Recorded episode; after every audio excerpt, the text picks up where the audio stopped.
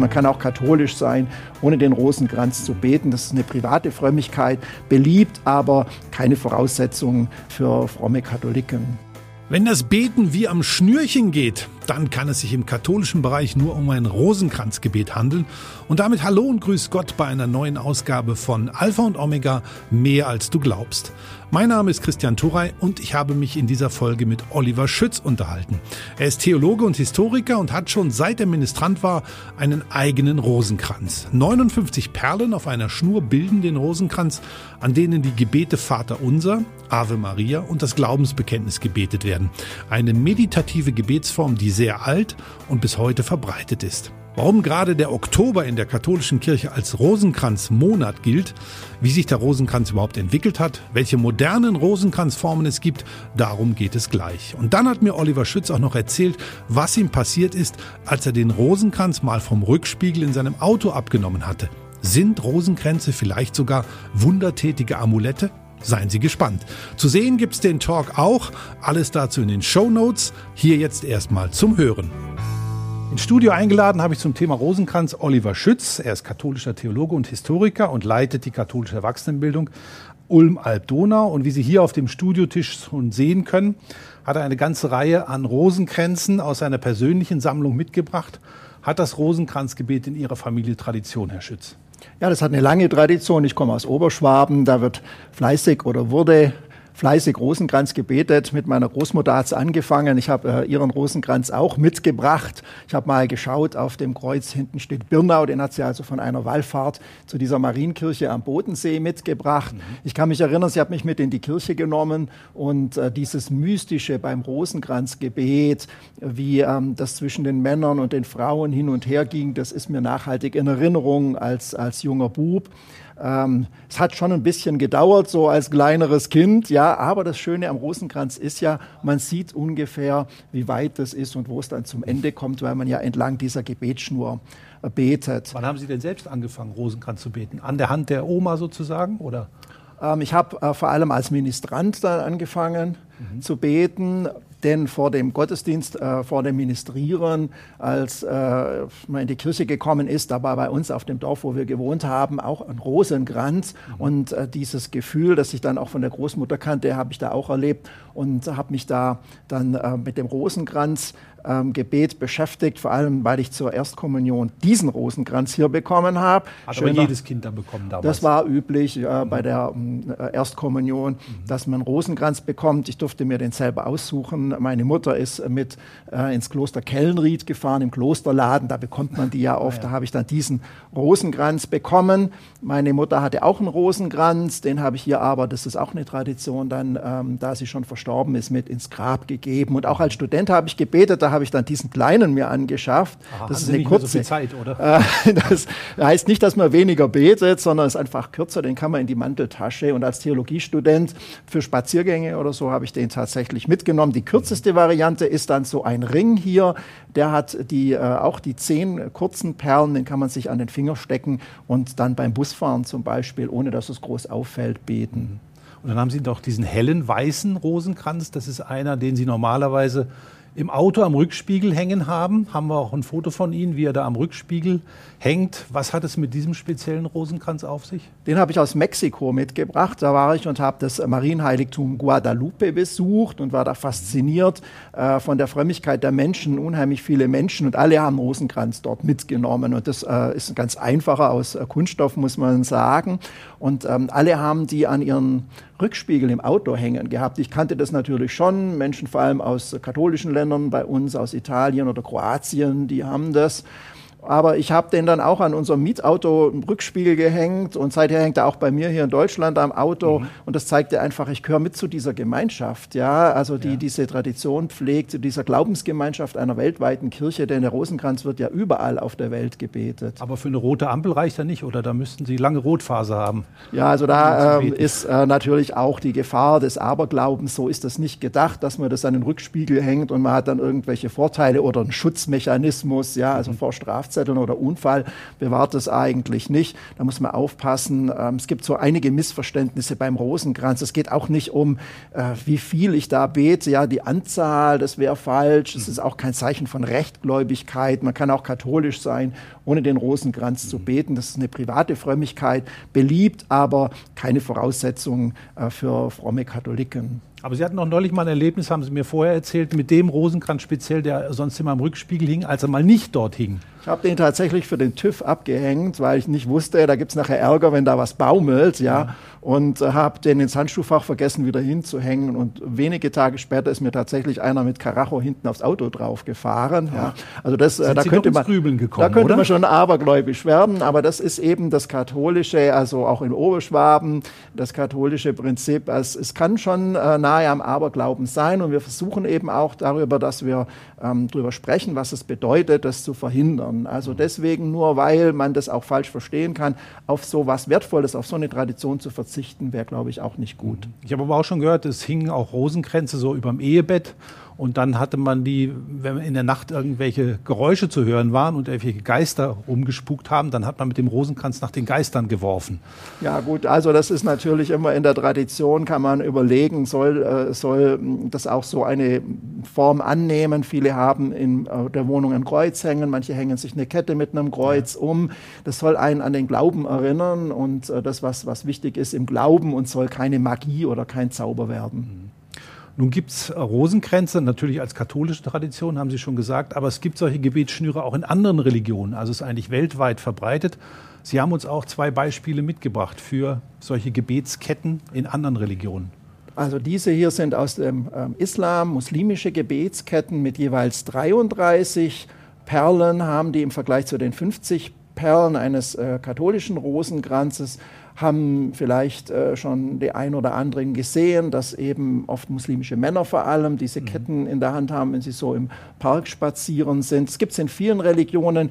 Ähm, damit werden Lobpreisungen für Gott, Allah, arabisch verbunden. Äh, es gibt die auch mit äh, 3 mal 33, 99 Ketten, da werden die 99 Namen oder Titel Gottes gebetet. Mhm. Es gibt im Buddhismus und im Hinduismus solche Ketten um Mantras zu beten, also heilige Worte, starke Worte. Es geht immer darum, durch dieses Gebet in eine ähm, Meditation zu kommen. Es geht gar nicht so sehr um den Inhalt, was man da betet. Das sind ja oft einfache Sätze, sondern es geht drin darum, ähm, zur Ruhe zu kommen. Also paradox, das klingt, aber ich finde das auch, wenn ich mal versuche, ganz still zu sein, dann kommen so viele Gedanken.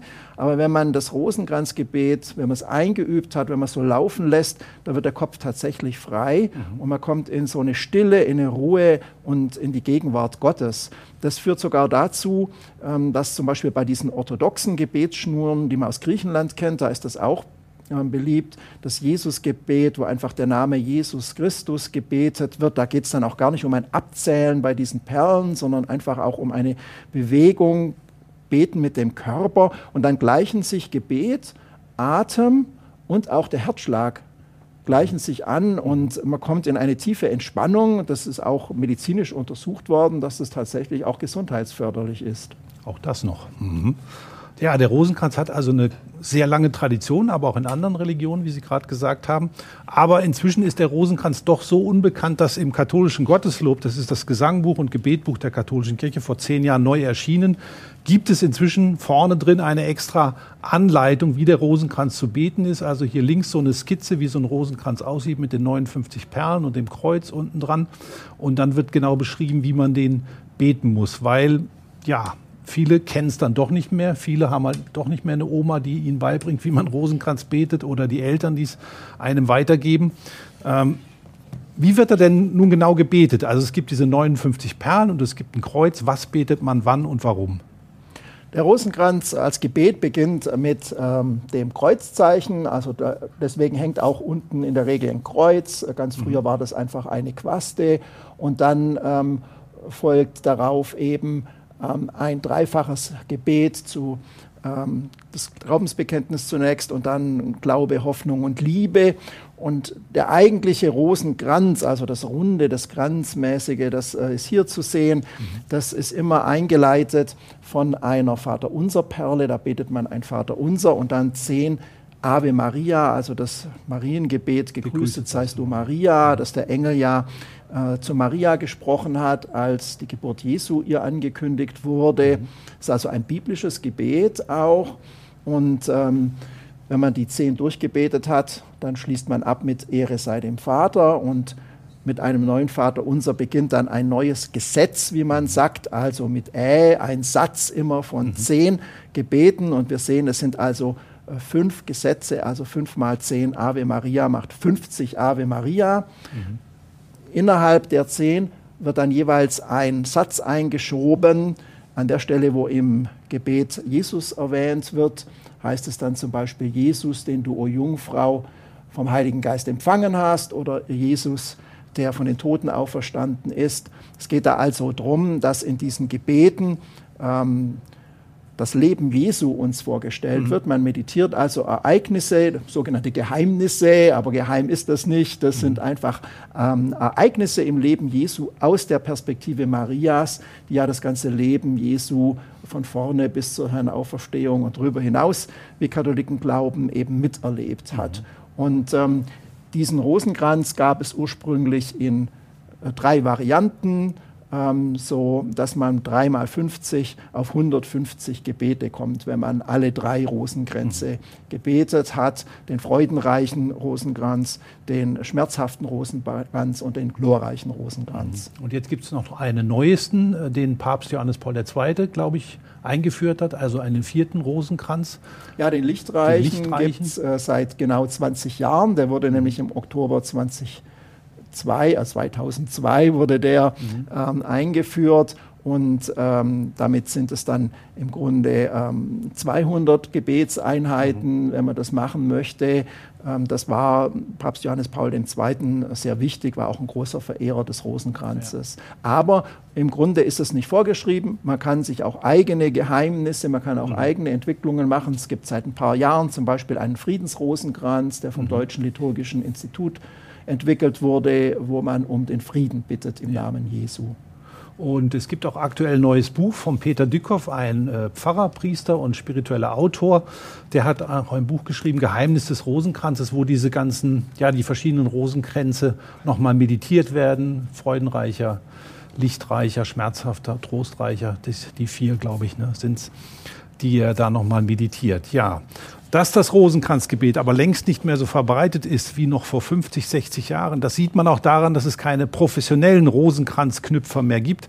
Die Produktion ist stark zurückgegangen. Umso wichtiger, wenn Privatleute wie Rita Kurz aus Tübingen Rosenkränze knüpfen und dann auch weitergeben. Rita Kurz hat inzwischen über 50.000 Rosenkränze geknüpft und meinem Kollegen Frank Rebmann hat sie erzählt, wie sie zu diesem ungewöhnlichen Hobby gekommen ist.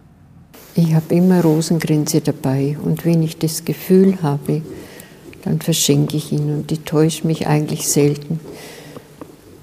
In der Schachtel befindet sich der 50.000. Rosenkranz. Ich habe ihn am 13. November fertig geknüpft. Ich habe 2003 angefangen Rosenkranz oder versucht, Rosenkränze zu knüpfen. Es war am Anfang ziemlich schwierig. Ich habe damals noch in der Klinik als Krankenschwester gearbeitet in Tübingen und habe dann eine Infusionsschachtel mitgenommen und habe dann angefangen, Strichliste zu führen. Und immer wenn, wenn ich fünf fertig habe, habe ich fünf Striche gemacht. Und so sind auf dieser Schachtel 50.000 Striche. Morgens am 13. um 9.45 Uhr.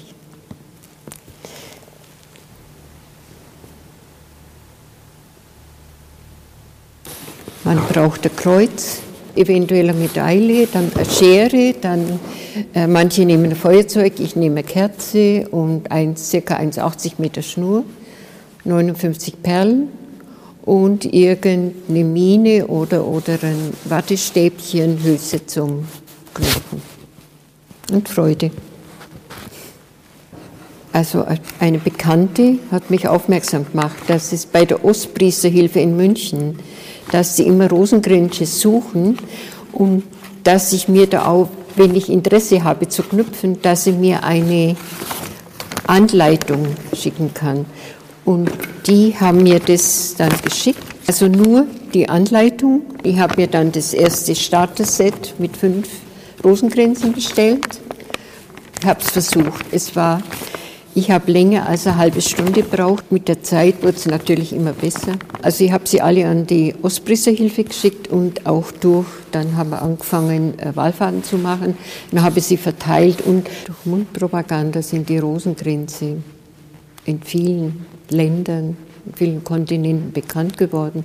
Es sind Brieffreundschaften entstanden. Ich bin sogar schriftlich in Kontakt mit einem deutschen Bischof in Chile. Er wünscht mir halt, das ist jetzt ein Weihnachtsbrief und mit Ihrer Arbeit der Rosenkränze unterstützen Sie die Barmherzigkeit Gottes, er segne Sie.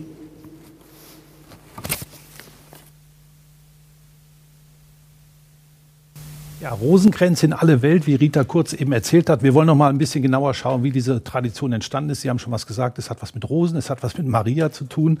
Und wir haben ein Foto hier aus dem, vom Rosenkranzaltar aus der Kirche St. Martin in Erbach bei Ulm. Also wie hängen die Rosen und Maria zusammen? Ganz ursprünglich ist es tatsächlich ein Rosenkranz, ein Kranz also aus echten Rosen, den man geknüpft hat und ähm, Marienfiguren aufgelegt hat. Ja, so wie ein Siegeskranz als besondere Auszeichnung für Maria. Und äh, die Legende sagt, dass Maria dann einmal kundgetan hat, dass statt der schönen Blumen sie doch lieber hätte, dass die Leute äh, für jede Rose ein Gebet zu ihr sprechen. Mhm. Und wir haben noch mehr Fotos aus einer Kirche, die uns was zur Geschichte des Rosenkranzes erzählen können. Es handelt sich um die Dominikuskirche in Niederhausen in Bayerisch-Schwaben. Und diese beiden Gemälde zeigen die Legende, nach der Maria dem heiligen Dominikus, das ist der Gründer des Dominikanerordens, einen Rosenkranz übergibt. Kann man hier sehen, wie das Jesuskind quasi den Rosenkranz übergibt. Ja, also das ähm, ist meistens ganz oben im Himmel, wo Maria thront. Man sieht dann oft noch die äh, natürlichen Rosen und äh, nachdem dann der Rosenkranz nach unten gegeben wird, manchmal eben äh, von Maria direkt oder über das Jesuskind, dann verwandelt er sich in diesen bekannten Rosenkranz, wie wir es haben, und dann wird es den Menschen überreicht, damit sie diesen Rosenkranz beten können. So die Legende. Ja. Und die Legende von der Rosenkranzübergabe an Dominikus haben wir nochmal detaillierter. Da schauen wir jetzt auch nochmal genauer hin. Da sieht man also, wie Dominikus selbst rechts da in dem weißen Ordensgewand, also Rosenkränze verteilt sozusagen. Die Mutter links im Bild hat auch schon einen Rosenkranz bekommen von ihm. Aber also, das ist legendenhaft. Das also. ist Legende. Was richtig dran ist, ist, dass gerade die Dominikaner und auch die Franziskaner sehr das Rosenkranzgebet gefördert haben. Mhm. Tatsächlich kommt der Rosenkranz, wie wir ihn kennen, aus der mittelalterlichen Klöstertradition, wo ja 150 Psalmen täglich gebetet wurden durch die Mönche. Und äh, der ganze Psalter, also das sind viele Gebete auf Lateinisch, das konnte eigentlich niemand auswendig, man hat es gelesen. Nun gab es im Kloster immer auch Mönche, die nicht lesen konnten, die mhm. Laienmönche.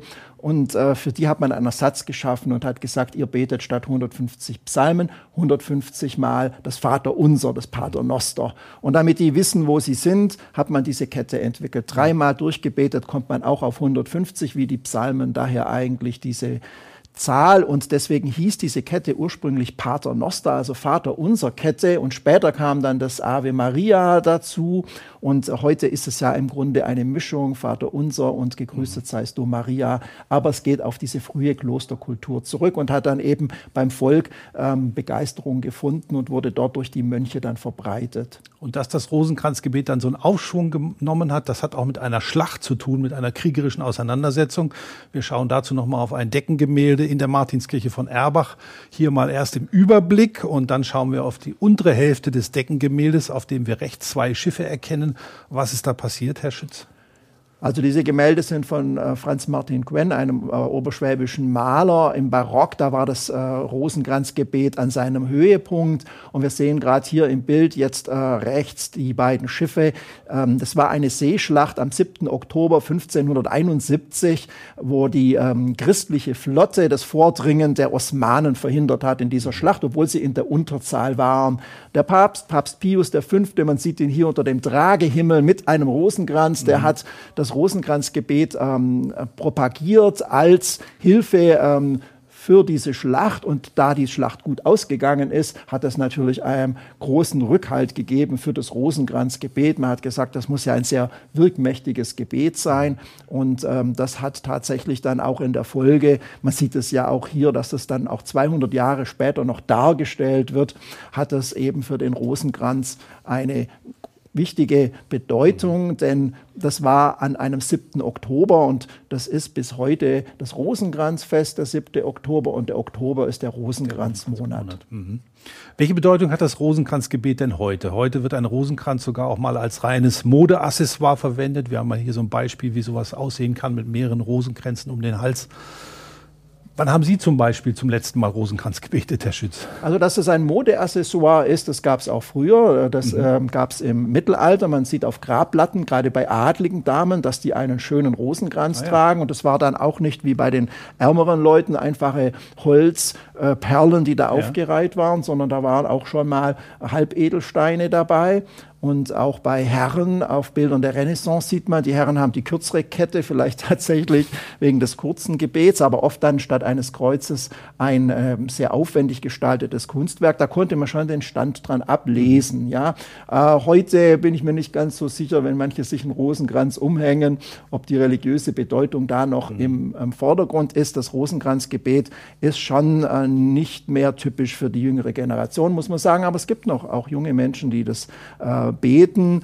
Ich selber bete es vor allem, das war auch mein letzter Rosenkranz, wenn jemand gestorben ist ähm, mhm. aus dem Bekanntenkreis.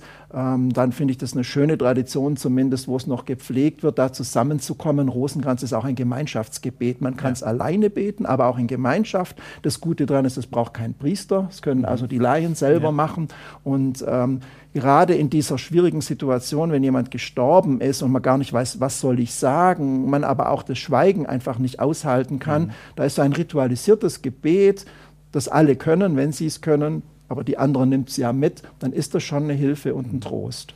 In anderen Notsituationen, zum Beispiel im derzeit im Ukraine-Krieg gibt es auch Beispiele, wo Rosenkranz gebetet wird. Wir haben mal zwei Fotos hier, wo zwei Ordensfrauen in einem Luftschutzkeller den Rosenkranz beten. Man kann es nicht so gut erkennen. Die eine hat einen dunkleren Rosenkranz und bei der anderen ist es dann auf dem zweiten Foto so ein blauer Rosenkranz. Also da kann man sich dann auch an dem Rosenkranz an ihm festhalten, so wie man auch am Glauben sich an irgendwas festhalten kann in so einer großen Notsituation, oder?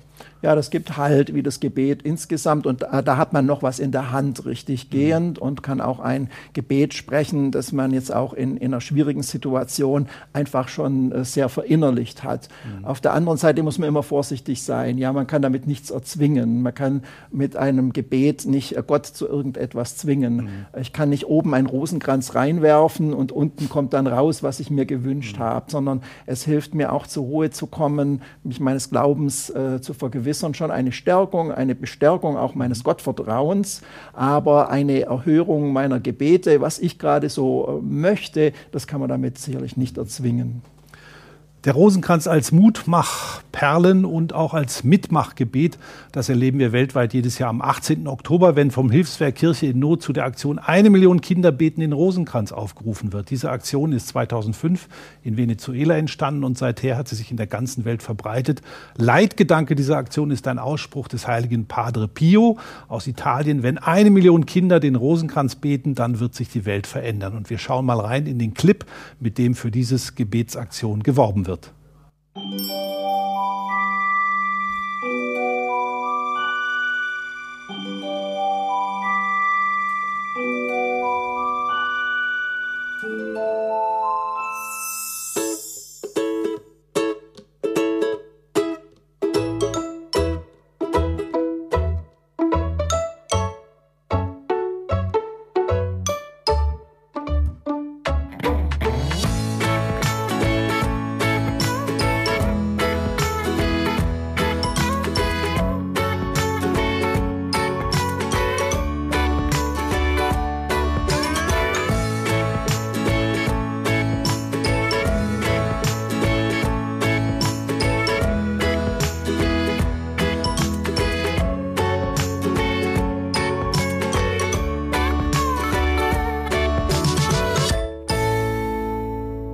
Ja, Kinder beten weltweit den Rosenkranz, haben wir jetzt gerade gesehen. Zuletzt haben sich an dieser Aktion Kinder aus mehr als 130 Ländern beteiligt. Für etwas ältere Kinder und Jugendliche gibt es seit einigen Jahren noch eine neue Form einer Perlenkette. Das sind die sogenannten Perlen des Glaubens. Haben wir hier auch auf dem Studiotisch mal eine kleine Version, die man sich so ums Handgelenk sozusagen machen kann, selber knüpfen kann und dann hier diese großen Perlen. Herr Schütz, was hat es mit diesen Perlen auf sich? Was sind das? Haben verschiedene Farben? Haben die dann verschiedene Bedeutungen? Also das hat ein schwedischer Bischof entwickelt, ein mhm. evangelischer Bischof, der mhm. in Griechenland beobachtet hat, wie die Fischer dort eben diese orthodoxe Gebetsschnur beten und dann hat er äh, diese Variante entwickelt. Das sieht nun ähnlich aus, ist aber doch was ganz anderes, weil dahinter stehen eigentlich keine festen Gebete. Jede Kugel hat eine Bedeutung, das ist dann hier auch beschrieben. Es gibt die Gottesperle, die Taufperle, aber auch die Ich-Perle. Perle, die Wüstenperle. Und bei diesen Stichworten stellt man Fragen, meditiert, denkt übers Leben nach, Wüste, was bedeutet das in meinem Leben, mhm. Auferstehung, was bedeutet das, was bedeutet Taufe für mich und so weiter. Es gibt dazu Texte, äh, Hefte auch. Man kann aber auch das einfach in der Stille nur meditieren. Mhm. Das ist also eine neue Form und es gibt äh, verschiedene neue Formen. Es gibt auch einen ähm, evangelischen Rosenkranz, äh, den Christus-Rosenkranz, wo das Mariengebet ausgetauscht mhm. ist durch Jesusgebete. Und ähm, vielleicht hilft es ja, diese Tradition des Rosenkranzes äh, in die Gegenwart, in die moderne Zeit auch zu bringen für, mhm. für andere Leute, die ähm, dieses Ritualisierte dazu keinen Zugang finden, sondern eher solche ähm, Impulse haben möchten. Mhm. Durch das Beten in so einen Flow zu kommen, so eine meditative Stimmung zu kommen, ist ja zum Beispiel auch bei den TC-Gebeten eigentlich der Fall, wo man ein bestimmtes Lied, einen bestimmten Text immer wieder wiederholt. Das könnte man auch sagen, ist vielleicht so eine moderne Form des Rosenkranzes. Oder? Ja, finde ich auch. Also gerade mit Musik, das bewegt dann auch viele Menschen. Es sind ja oft auch einfache Texte, zentrale Ideen des Christentums, die dann ähm, äh, immer wieder wiederholt werden. Mhm. So wie ich hier zehnmal das gleiche Gebet durchbete, so werden da ja auch auch immer wieder ähm, ähm, Lieder wiederholt. Man braucht auch dafür keinen Priester. Das kann eine kleine Gruppe machen. Man kann es in TC machen, aber sonst auch irgendwo. Und ähm, Glaube entwickelt sich ja, Religion und mhm. Spiritualität entwickelt sich, bleiben nicht stehen der Rosenkranz in der Form, wie wir ihn heute haben, wird sicherlich äh, nicht mehr in der großen Volksfrömmigkeit praktiziert wie noch in meiner Jugend. Aber wir sehen ja, es gibt neue Formen. Über die Jahrhunderte hat sich das immer entwickelt. Und da bin ich mir ziemlich sicher, ähm, diese Verbindung von Gebet, etwas anfassen, was ritualisiertes, meditatives, wird es weitergeben. Vielen Dank für diese Infos zum Rosenkranz. Beten wir am Schnürchen. Um den Rosenkranz ging es heute bei Alpha und Omega. Vielen Dank für Ihr Interesse. Bis zum nächsten Mal bei Alpha und Omega. Übrigens, Alpha und Omega Mehr als du glaubst ist ein gemeinsames Format der katholischen Bistümer Rottenburg, Stuttgart und Freiburg und des evangelischen Medienhauses Stuttgart. Zu sehen sind die Sendungen bei den privaten Fernsehsendern in Baden-Württemberg auf Bibel TV und auf YouTube. Weitere Infos finden Sie unter kirchenfernsehen.de und kipp-tv.de. Wenn Sie Fragen, Wünsche und Feedback haben, dann schreiben Sie uns gerne an podcast.kipp-radio.de. Und wenn Ihnen diese Folge gefallen hat, dann hören Sie doch mal rein in Podcast Folge Nummer 52 über typisch katholisch und typisch evangelisch. Denn es gibt ja nicht nur den typisch katholischen Rosenkranz, sondern zum Beispiel auch evangelische Spätzle. Kurios und gleichzeitig sehr interessant, wie sich Konfessionen im Alltag ausgewirkt haben.